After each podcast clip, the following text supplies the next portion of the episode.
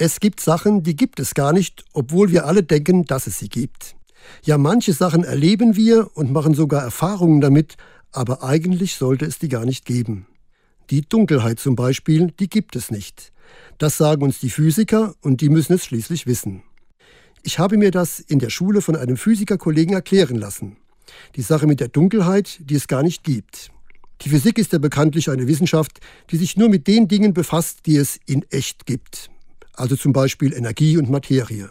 Da ist kein Platz für die Dunkelheit, denn Dunkelheit ist lediglich die Abwesenheit von Licht und sonst nichts.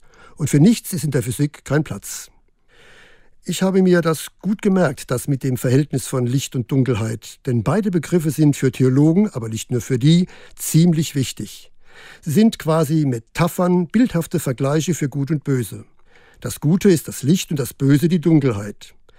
Wenn ich also die Physiker ganz ernst nehme, heißt das doch, da wo das Gute ist, da wird das Böse zum Nichts. Gut so. Darum an dieser Stelle ein physikalisch-theologischer Appell. Geben Sie heute den dunklen Gedanken, Worten und Werken keinen Raum, indem Sie fröhlich sind und freundlich und den Menschen in Ihrer Nähe ein gutes Wort schenken. Knippen Sie mit einem Lächeln ein Freudenlicht an, denn Dunkelheit gibt es nur dort, wo kein Licht ist. Und es ist doch allemal besser, ein Licht anzuzünden, als über die Dunkelheit zu schimpfen.